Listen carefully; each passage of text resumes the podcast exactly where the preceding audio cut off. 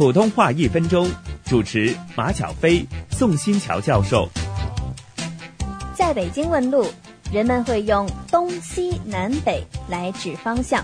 他会说：“呃，往前走，看见一个十字路口，或者把路口叫做红绿灯，向南拐就到了。”但是他们不会告诉你向右转还是向左转，那是什么原因呢？小飞啊，因为北京是皇城，街道呢都是正南正北、正东正西的，很规整。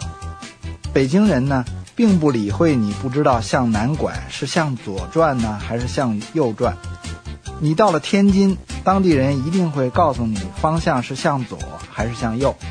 因为天津的街道大多不是正南正北、正东正西的，很不规整，只有这样表达比较方便。